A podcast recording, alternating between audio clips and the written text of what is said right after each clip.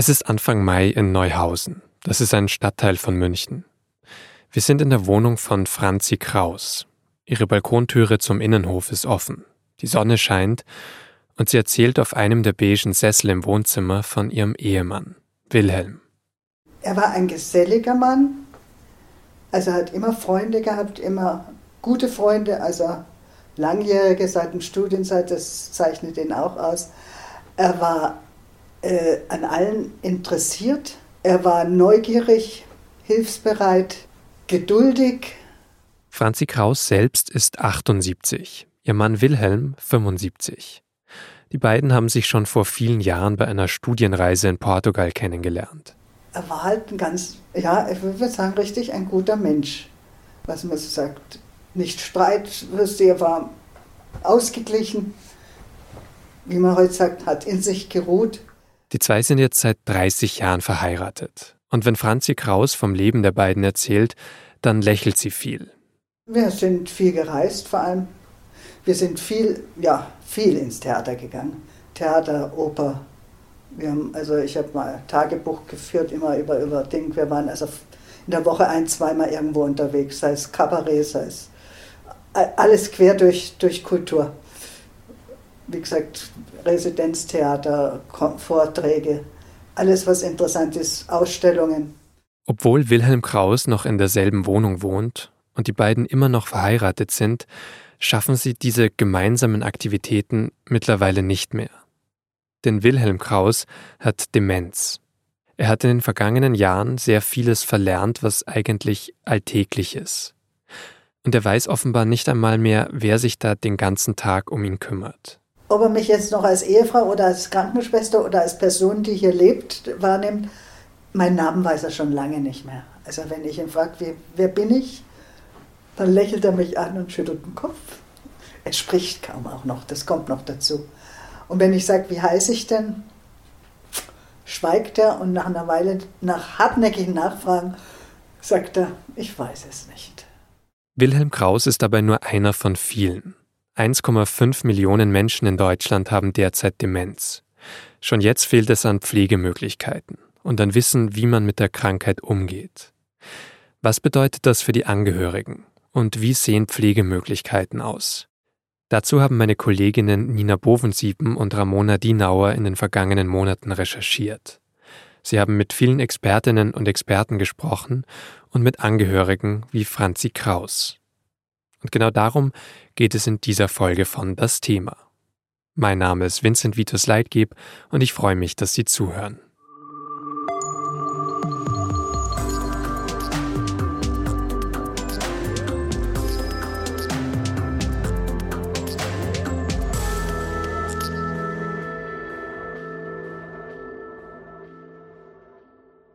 Über Demenz, die Folgen der Krankheit und wie wir gesellschaftlich damit umgehen, spreche ich jetzt mit Nina Bovensieben.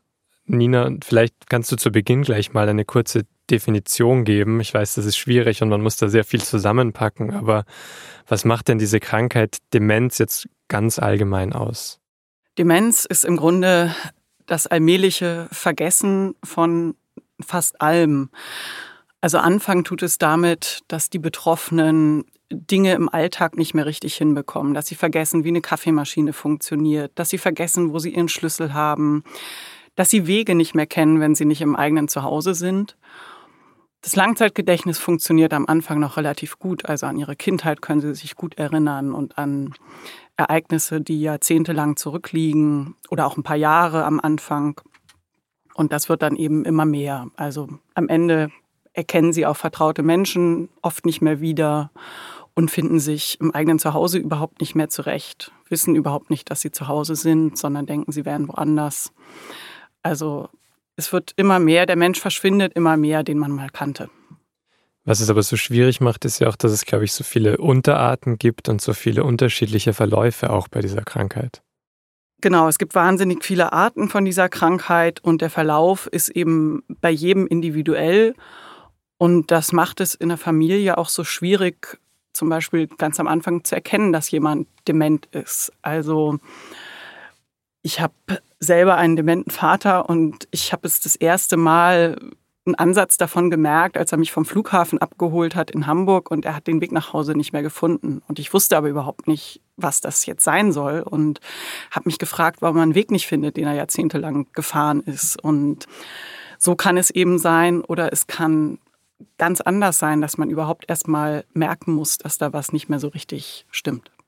War das für dich dann auch so ein bisschen der Auslöser, diese Recherche zu machen? Also, das hast du zusammen auch mit einer Kollegin gemacht, Ramona Dienauer. Aber war das sozusagen für dich diese persönliche Erfahrung auch ein Impuls, das nochmal tiefer verstehen zu wollen? Die persönliche Erfahrung war es insofern, als ich in der persönlichen Erfahrung sehr viele Bekanntschaften gemacht habe, sehr viele Gespräche auch mit anderen Menschen im Freundeskreis und im weiteren Bekanntenkreis geführt habe und gemerkt habe, dass fast jeder irgendjemanden kennt, wo auch schon jemand mit Demenz in der Familie ist und dass alle so wahnsinnig hilflos sind, weil alle sich so alleingelassen fühlen am Anfang. Und daher war es insofern ein Anlass, nicht weil ich wenn es nur die persönliche Erfahrung gewesen wäre, dann hätte es mir nicht ausgereicht. Aber da ich eben gemerkt habe, dass fast jeder in irgendeiner Weise davon betroffen sein kann, finde ich es wichtig, darüber mehr aufzuklären. Wie sind denn die Zahlen? Also ich glaube, 1,5 Millionen Menschen sind aktuell betroffen, aber es ist ja wohl auch so, dass es zunimmt. Es nimmt zu.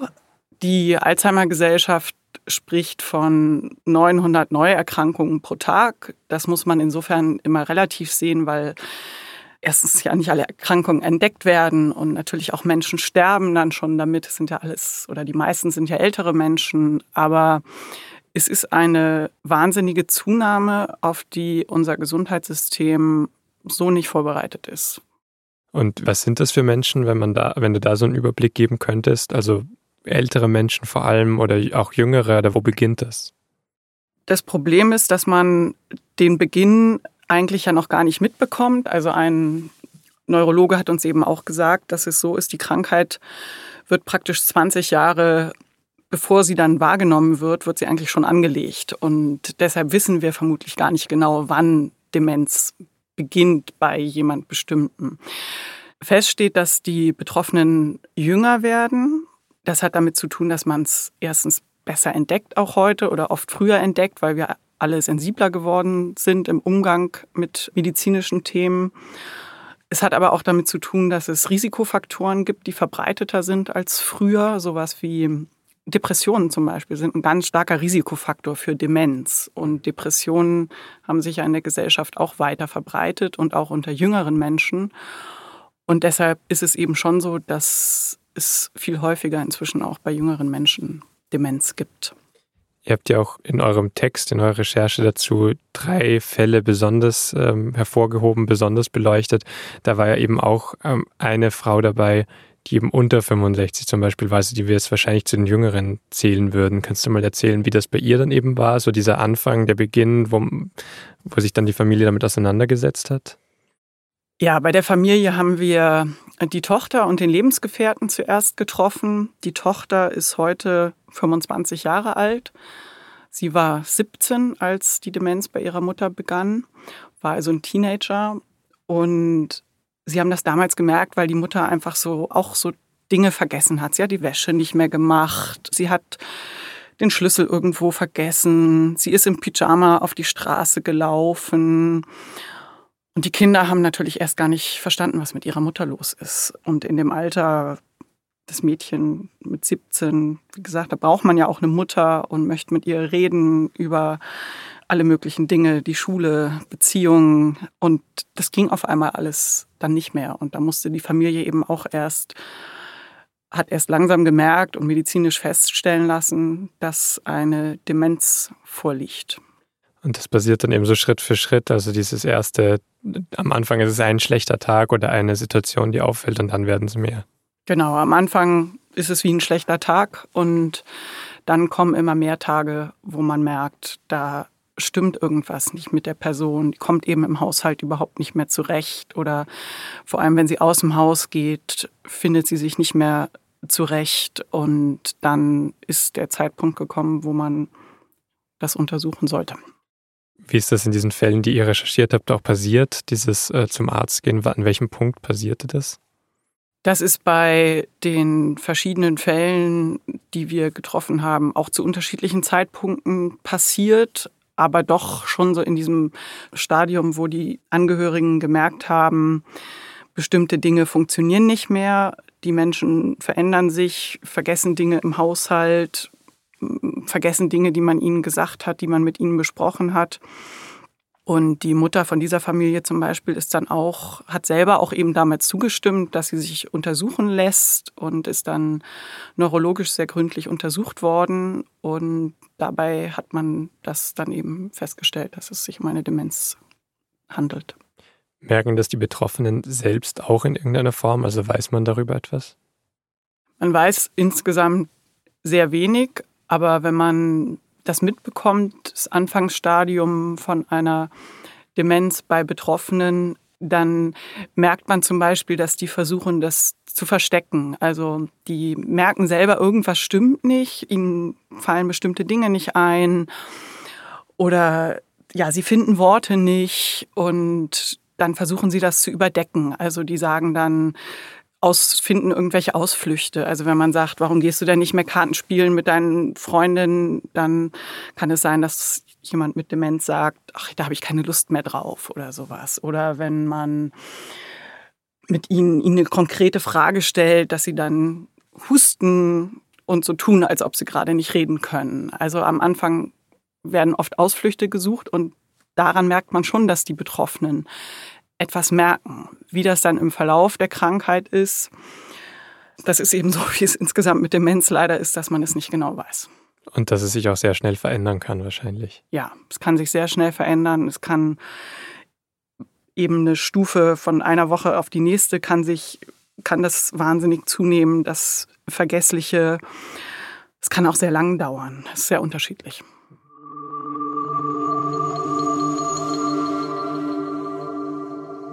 Dass sich bei ihrem Mann Wilhelm etwas verändert hat, das hat Franzi Kraus, die wir schon am Anfang der Folge gehört haben, ausgerechnet bei der silbernen Hochzeit gemerkt.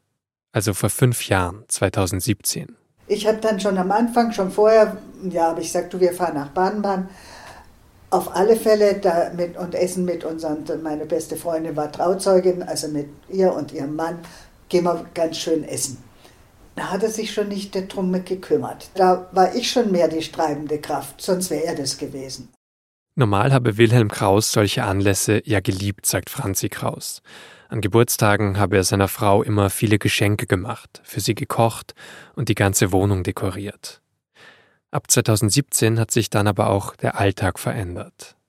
Und dann hat es vor allem auch angefangen, wenn wir zum Beispiel, wir haben dann gern abends so am Wochenende haben wir uns in die Küche gesetzt und haben eine Flasche Wein zusammen getrunken, haben getratscht. Äh, und das ist auch was Wunderbares, wenn man das kann. Also einfach reden und, es war immer Themen da, es war nie langweilig. Und da habe ich dann gemerkt, dass er manchmal ja, Wortfindungsschwierigkeiten. Franzi Kraus beobachtet das eine Zeit lang und sagt dann, dass sie zusammen zum Arzt gehen sollten. Ein Neurologe stellt dann fest, das sei das Anfangsstadium von Demenz. Und die Erinnerungsfähigkeit von Wilhelm Kraus wird danach immer schlechter. Das plötzlich so wieder Abfall sagen, das, gestern hat er es doch noch gekonnt und plötzlich, ja, das wird er heute Morgen auch wieder können. Aber er kann es am nächsten Tag nicht mehr. Es ist weg. Und so geht es immer wie stufenweise immer runter und die Stufen werden immer kleiner und es geht immer schneller runter. Inzwischen kann Wilhelm Kraus nicht mal mehr eigentlich ganz einfache Aufgaben übernehmen. Wenn ich sage, trag das Glas von der Küche jetzt ins Wohnzimmer, ist nicht fähig. Was ist ein Glas? Ah, und wo ist das Wohnzimmer? Und was ist ein Wohnzimmer? Sie merken, dass das von Monat zu Monat weniger wird. Und es sind solche Situationen, die Angehörige besonders belasten. Wenn sie vor einem Kranken stehen und sie sagen ihm was oder mach dich oder, oder dreh dich um, ich muss dich irgendwie, sag mal, waschen oder so. Und er steht da nur und schaut dich an. Und jetzt drängt zum Beispiel die Zeit, weil jetzt äh, fertig werden muss in der Früh, weil er in die Tagespflege muss. Und es geht so gar nichts vorwärts. Und er, er wird, er Gott sei Dank, nicht, nicht bösartig, aber dann wird er auch ein bisschen zornig. So. Und dann, dann wäre ich dann wäre ich auch zornig.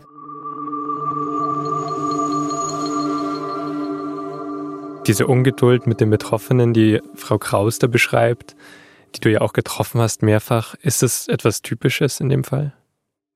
Ja, das ist ganz typisch und das ist auch ganz natürlich, weil es ja so ist, dieser Mensch, der Demenz bekommt, das ist ein sehr vertrauter Mensch, man kennt ihn in seinen Eigenarten und Gewohnheiten und ganz viel von dem, wie man ihn kennt, funktioniert aber auf einmal nicht mehr. Sprich, der vergisst die Dinge, die man ihm sagt. Wenn man ihn bittet, setz dich hin, dann setzt er sich nicht unbedingt hin. Wenn man ihm sagt, geh schlafen, dann findet er womöglich das Schlafzimmer nicht mehr oder das Bett. Und wenn man das täglich erlebt, bringt es einen manchmal an den Rand des Wahnsinns auch einfach. Es ist zum Beispiel so Situationen ja auch, die, äh, die Menschen werden auch inkontinent zum, zum Teil. Essen, also viele Körperfunktionen funktionieren auch einfach nicht mehr. Und es ist wahnsinnig schwer mit einem Menschen, der zum Teil dann doch noch so wirkt, als ist es, als ob es der Mensch wäre, den man kennt, wahrzunehmen, das kann der nicht mehr. Man sagt es ihm doch, jetzt geh doch auf die Toilette und er findet die Toilette nicht, er schafft es nicht. Das ist wahnsinnig schwer zu verstehen, weil das ja einfach diese Krankheit ist, die diesen Menschen so macht, wie er dann ist. Aber man selber kämpft täglich mit diesen Unzulänglichkeiten, die dieser vertraute Mensch hat. Und so sehr man ihn womöglich liebt oder mag, es kann einen einfach manchmal rasend machen. Das ist wie mit einem kleinen Kind. Nur bei einem kleinen Kind kann man es immer viel leichter erklären, weil das ist nun mal ein kleines Kind, das kann es einfach noch nicht. Aber dieser Mensch, der konnte ja alles und auf einmal kann er ganz viel nicht mehr. Und das ist für Angehörige eine Wahnsinnsherausforderung, die sie jeden Tag meistern müssen. Haben Sie mit dir auch darüber konkret gesprochen? Also Frau Kraus jetzt zum Beispiel auch, also wie sie dann mit solchen Situationen umgeht oder dann auch manchmal mit Wut zum Beispiel vielleicht auch umgeht, die man dann hat? Frau Kraus ist zum Glück eine sehr insgesamt lebensfrohe Frau, die auch dadurch, dass sie so offen ist und über vieles spricht, was da passiert, glaube ich, viel verarbeitet. Aber sie hat eben auch erzählt, es gab so eine Situation, wo ihr Mann hat die Küche mit der Toilette verwechselt und dann will sie sauber machen und sie ist selber 78 Jahre alt und ist hingefallen und der Mann steht daneben und macht nichts weil er diese Situation nicht begreift, weil er nicht begreift, dass er jetzt eigentlich seiner Frau aufhelfen müsste, im Zweifel sogar einen Arzt oder einen Krankenwagen rufen. Aber das ist eine, das ist eine verdammt gemeine Situation, wenn man sich das vorstellt, dass da jemand ist, der einem eigentlich helfen könnte, aber er kann es nicht, weil er krank ist. Und da kann man dann schon mal wütend werden und die Wut wird man nur wieder los, wenn man sich eben immer wieder sagt, es ist die Krankheit. Aber diese Gefühle lassen sich nicht so einfach ja, abstellen. Dann sprechen wir vielleicht ganz kurz an der Stelle jetzt auch nochmal um das Medizinische. Also es ist ja einfach eine sehr fordernde Situation. Du hast schon gesagt, eben die, was, was so die Hauptsymptome sind, also diese Vergesslichkeit, diese Konzentrationsprobleme, Orientierungslosigkeit. Was passiert denn genau im Gehirn von Menschen oder was passiert denn mit diesen Menschen medizinisch gesehen? Medizinisch gesehen sterben einfach Zellen im Gehirn ab und dadurch funktionieren bestimmte Abläufe eben einfach nicht mehr. Und leider ist es aber eben so, dass man, wie es genau vor sich geht und vor allem, was man dagegen tun könnte, dass es der Medizin bisher nicht gelungen ist, das alles so weit zu erforschen, dass es eben schon Medikamente dafür gäbe oder dagegen gäbe. Also wenn Absterben klingt natürlich auch direkt sehr final. Also wenn jetzt Nervenzellen oder Verbindungen absterben, man kann es nicht rückgängig machen. Nein, es ist irreversibel. Hm. Und äh, dass man es auffällt sozusagen über Medikamente oder andere Therapien? Es gibt Medikamente, die können sozusagen die Nebenwirkungen von Demenz lindern, also zum Beispiel die Schlafstörungen oder auch die Depressionen, die viele auch erst entwickeln, wenn sie Demenz haben. Aber es gibt bisher nichts, was es wirklich stoppen kann. Und dann ist wieder das Problem, dass Ärztinnen und Ärzte halt die Patientinnen und Patienten zu spät sehen. Genau, Ärzte bekommen die Patienten praktisch viel zu spät zu sehen. Und insofern kann man nichts machen. Jetzt hast du vorhin auch schon Risikofaktoren angesprochen. Könntest du das vielleicht nochmal ganz kurz beschreiben? Also was sind Risikofaktoren, die dann dazu führen könnten, dass jemand dement wird? Also ein Hauptrisikofaktor, den uns viele Experten genannt haben, sind Depressionen. Und deshalb sollte man Depressionen auch wirklich behandeln, egal wann und wie früh sie auftreten. Und andere Risikofaktoren können zum Beispiel sein Bluthochdruck oder Diabetes auch. Wird dazu in Deutschland gerade genug geforscht nach euren Recherchen oder was habt ihr da sozusagen rausgefunden? Weil wenn, so wie du es beschreibst, sozusagen ist einfach sehr viel Unklarheit noch da oder Unsicherheit. Dabei müsste das doch ein riesiges Thema sein. Eigentlich müsste es ein riesiges Thema sein, aber es ist natürlich immer die Frage, auch was sich mit medizinischen Produkten verdienen lässt. Uns haben einige Forscherinnen gesagt, dass es in den USA zum Beispiel viel mehr Geld in die Forschung gesteckt wird und dass das aus ihrer Sicht hier viel zu wenig ist. Aber so die Grund, Grundaussagen sind immer die, dass man es eigentlich sozusagen kommen sieht als Problem. Du hast ja auch gesagt, es kommen immer mehr Patientinnen und Patienten dazu. Ähm, aber noch zu wenig passiert gerade. Ja, also die Forscherinnen sind alle alarmiert. Alle Experten, mit denen wir gesprochen haben, sagen, es ist so ein bisschen wie bei Corona es auch war. Man sieht die Welle eigentlich schon auf uns zukommen, aber wir tun viel zu wenig, um sie aufzuhalten. Das ist einmal dieses Forschen, wie viel Geld steckt man da rein, die Krankheit zu erforschen und in Entwicklung von Medikamenten. Und das andere ist natürlich, wie unsere Pflegeeinrichtungen und Pflegepersonal darauf vorbereitet sind, dass es so wahnsinnig viele Menschen gibt, die an Demenz erkranken und in Zukunft erkranken werden. Kannst du das nochmal beschreiben? Also warum ist das dann für das Pflegesystem nochmal so eine größere Herausforderung? Das ist eine riesige Herausforderung für das Pflegesystem, weil wenn man es hochrechnet, dann wissen wir, dass in einigen Jahren mehrere hunderttausend mehr Menschen da sein werden, die gepflegt werden müssen und die sicher nicht alle in den Familien gepflegt werden können. Und daher wird es wahnsinnig viel mehr Menschen geben mit Demenz, die in Pflegeeinrichtungen müssen. Und die bestehenden Pflegeeinrichtungen sind ja auch gar nicht alle auf Demenz ausgerichtet. Also ein dementer Mensch braucht eine andere Betreuung als jemand, der in Anführungszeichen nur pflegebedürftig ist. Inwiefern? weil der eben nicht versteht, oft was man ihm sagt. Also einem normalen pflegebedürftigen Menschen kann man, wenn er geistig halt noch präsent ist, zum Beispiel sagen, du musst die und die Tabletten dann und dann nehmen und du musst da mal aufstehen und jenes machen. Und bei Dementen ist es eben alles viel komplexer. Die müssen viel umfassender betreut werden.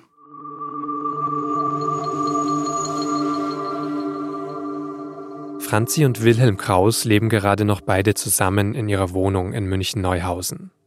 Sie pflegt ihn, kocht für ihn, zieht ihn um. Als mein Kollege Benjamin Markthaler sie für den Podcast noch einmal interviewt hat, war ihr Mann aber trotzdem nicht da. Denn an drei Tagen in der Woche ist er für einige Stunden in einer Tagespflegeeinrichtung. Gehe ich mal wieder in eine Ausstellung oder jetzt am Montag äh, treffe ich mich mal, bin ich beim Freund eingeladen, wieder beim Alten, den man schon lange mal gesehen hat, zum, zum Kaffee trinken. Sonst kümmert sich Franzi Kraus an den freien Tagen um andere Termine oder geht einkaufen. Und so habe ich meinen Ausgleich, Gott sei Dank.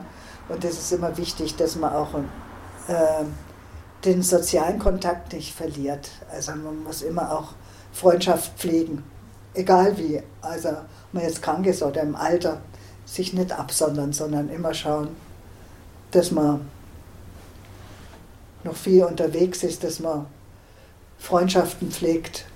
Die brechen ja dann sowieso, fallen viele weg. Wilhelm Kraus selbst wird an den Tagen, an denen er in Tagespflege ist, von einem Taxi gefahren. Was er dann genau dort an jedem einzelnen Tag macht, kann er am Abend nicht wirklich erzählen. Meine Kollegin Nina Bovensiepen hat sich den Ort aber mal angesehen.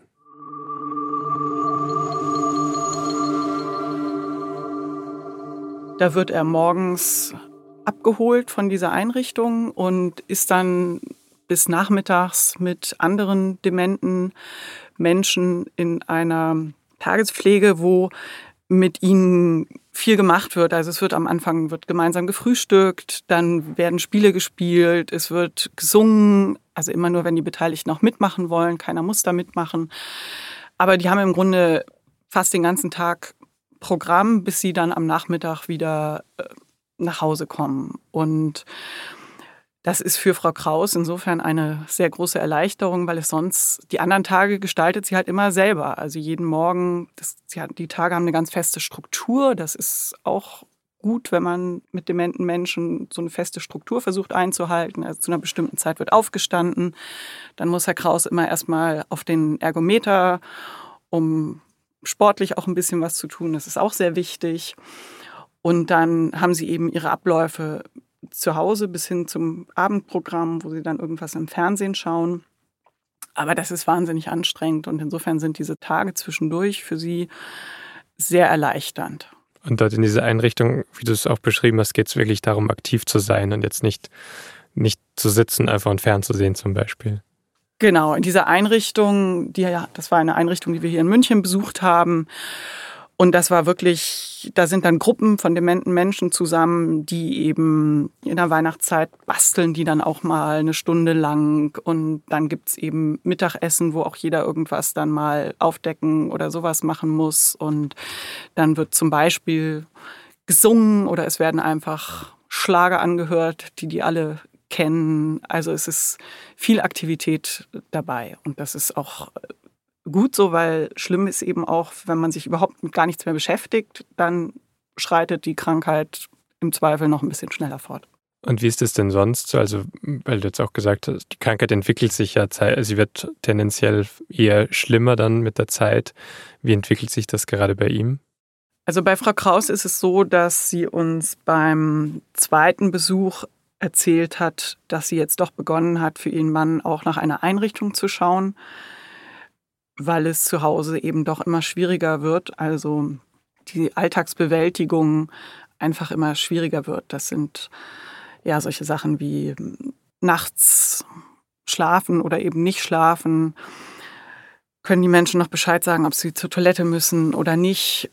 Und wie viel ist inzwischen doch verloren gegangen, wo man den Menschen im Grunde kaum mal aus dem Auge lassen kann. Und das ist irgendwann nicht mehr bewältigbar. Und insofern hat sie begonnen mit der Suche nach einer Einrichtung und ähm, ja, hat auch schon festgestellt, dass das natürlich sehr, sehr teuer ist. Wie teuer ist das dann, so eine Einrichtung?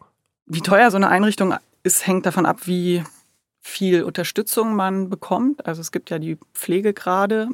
Wir haben fünf Pflegegrade in Deutschland und je höher der Pflegegrad ist, umso mehr Unterstützung bekommt man. Sie sprach jetzt von Summen, die bei mindestens dreieinhalbtausend Euro liegen. Im Monat dann? Im Monat, ja. Also das ist eben noch ein Punkt, dass Demenz unheimlich viel kosten kann, die betroffenen Familien und die entsprechenden Einrichtungen, die wirklich gut sind und sich darauf spezialisiert haben. Das heißt nicht, dass die besonders teuer sind, aber die kosten halt einfach einiges, weil sie eben auch diese Pflegekräfte ja aufbringen müssen, die sich dort um die Menschen kümmern. Und das kann sich, also das können sich ganz viele überhaupt nicht leisten. Ihr habt ja auch noch mal recherchiert, also es gibt noch andere Modelle. Ähm, vielleicht kannst du da auch noch mal einen Fall beschreiben. Also zwischen Tagespflege und Pflege habt ihr euch zum Beispiel auch ein Modell angeschaut, wo es um eine Wohngemeinschaft geht zum Beispiel. Ja, es gibt inzwischen einige Angehörige oder das Modell verbreitet sich, glaube ich, auch sehr, wo Angehörige eine Demenz-WG gründen. Wir haben eine Demenz-WG in Hamburg besucht, die die Kinder von den dementen Frauen, in dem Fall sind es nur Frauen in dieser Wohngemeinschaft, gegründet haben privat haben die sich darum gekümmert, auch ein großer Aufwand, erstmal eine Wohnung zu finden, die dafür geeignet ist und dann zu organisieren, wie das halt funktioniert. Auch dort sind natürlich Pflegekräfte im Einsatz. Und in dieser Hamburger Demenz-WG hat eben jene Bewohnerin ein Zimmer für sich, das auch persönlich eingerichtet ist. Und dann gibt es einen Gemeinschaftsraum und einen Garten. Und in dem Gemeinschaftsraum wird zusammen gegessen zum Beispiel. Und auch dort gibt es dann Sitzgelegenheiten, wo man sich ein bisschen gemütlich machen kann. Oder es gibt einen Raum, wo man Fernsehen kann.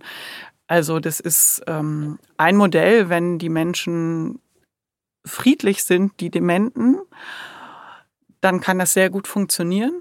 Und wenn man die passenden Bewohner zusammensuchen kann, ja, dann ist das was, was gut sein kann, weil es eben so eine Mischung ist aus einer persönlichen Einrichtung, weil man sein eigenes Zimmer hat und doch aber einer professionellen Betreuung, weil eben Pflegekräfte da auch mit im Spiel sind.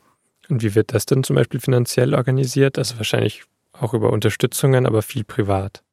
Auch dort ist es halt so, dass je nach Pflegegrad man bestimmte Unterstützung bekommt, aber in der Regel schießen die Familien dann noch was dazu. Und tauschen sich immerhin aber selbst aus. Also wahrscheinlich hätte man da dann die, direkt die Ansprechpersonen, die anderen Familien, mit denen man sich austauschen kann, wie es gerade ist. Genau, das ist auch sehr hilfreich für die Beteiligten. Ihr habt dann noch einen Fall zum Beispiel ähm, mit Pflegekräften, die tatsächlich zu Hause sind bei einzelnen Personen und dann da auch wohnen das dann wahrscheinlich diese Variante, die am teuersten ist, wenn man jetzt das ganze Spektrum so anschaut. Gar nicht mal unbedingt, weil diese Modelle über solche Pflegeagenturen ja oft mit osteuropäischen Dienstleistern zusammenarbeiten und spezielle Arbeitsverträge, zum Beispiel in Polen, machen es eben möglich, dass das hier legal angeboten wird, aber deutlich günstiger ist, als es wäre, wenn man deutsche Pfleger hätte. Und zum Teil kann das auch günstiger sein als bestimmte Einrichtungen. Also es ist in der Regel kostet so eine Pflegeagentur nimmt im Monat ungefähr 2500 bis 3000 Euro. Dieses Modell sieht dann eben vor, dass es wechselnde Pflegekräfte gibt, weil die immer wieder zwischendurch nach Hause zurückreisen. Also es kommt einer sechs Wochen und dann kommt nach sechs Wochen die oder der nächste. Im besten Fall wechseln sich zwei Kräfte wirklich immer miteinander ab, weil dann kennen die auch die zu betreuende Person, was gerade auch für Demente sehr wichtig ist, dass sie nicht ständig wechselnden Betreuungskräften ausgesetzt sind oder das macht es zumindest leichter für die. Und oft ist es aber natürlich so, dass die Pfleger gar nicht, entweder kommen die nicht so schnell wieder oder man versteht sich dann doch nicht miteinander, so dass es doch öfters wechselnde Pflegekräfte sind. Und was man halt auch nicht unterschätzen darf, das sind natürlich keine so professionell medizinisch ausgebildeten Kräfte, wie sie jetzt in anderen Einrichtungen sind. Das Modell mit solchen Pflegeagenturen eignet sich wahrscheinlich ganz gut, wenn die demente Person nicht zu gebrechlich ist, wenn sie nicht zu aggressiv ist, dann kann das gut funktionieren. Aber es gibt viele Fälle, wo es dann auch nicht gut funktioniert. Also es ist ähm, sehr schwierig, da auch die richtigen Menschen zusammenzubringen.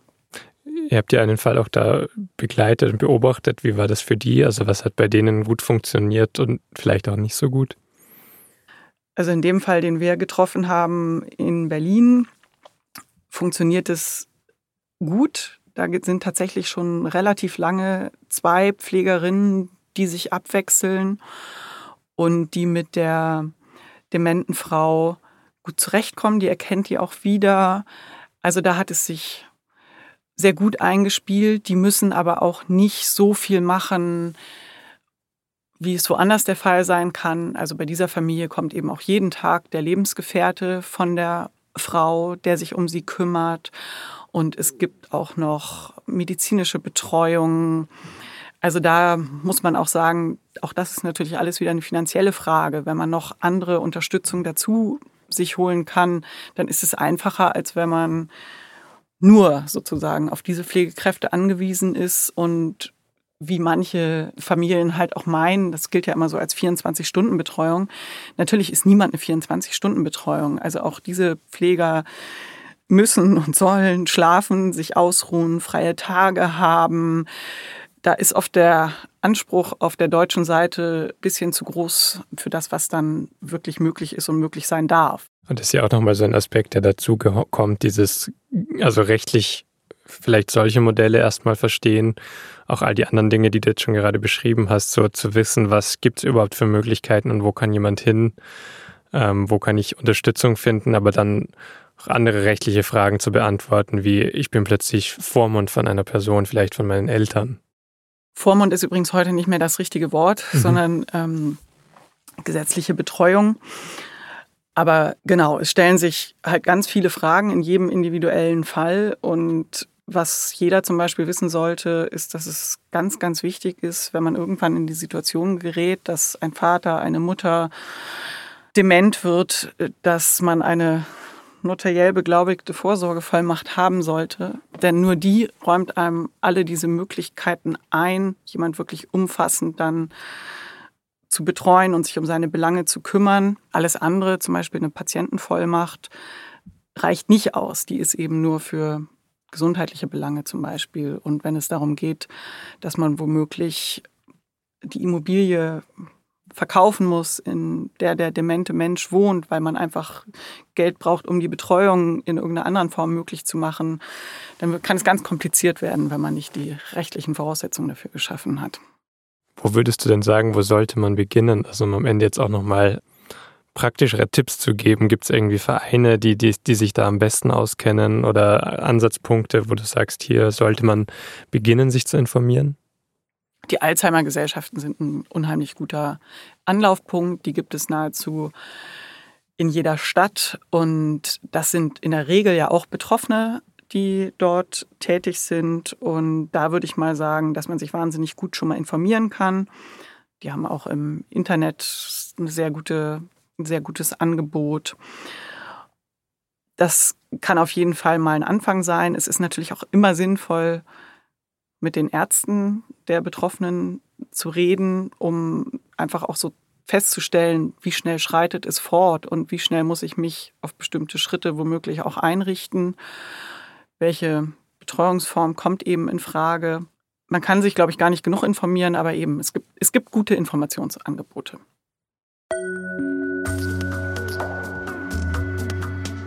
Das war Nina Bovensieben und das war das Thema für diese Woche. Den ganzen Text, also die Recherche von Nina und unserer Kollegin Ramona Dienauer, verlinke ich Ihnen noch einmal in den Show Notes. Vielen Dank an dieser Stelle auch noch einmal an Franzi Kraus, die mit uns so offen über ihre Geschichte mit ihrem Mann Wilhelm gesprochen hat. Diese Folge von das Thema haben Benjamin Markthaler, Caroline Lenk und ich, Vincent Vitus Leitgeb, produziert. Das Thema erscheint alle zwei Wochen am Mittwochabend. Mehr Informationen, auch zu allen anderen SZ-Formaten, finden Sie unter sz.de-podcast. Und wenn Sie Anregungen, Ideen oder Kritik für uns haben, dann schreiben Sie uns doch eine Mail an podcast.sz.de. Vielen Dank fürs Zuhören und bis zum nächsten Mal.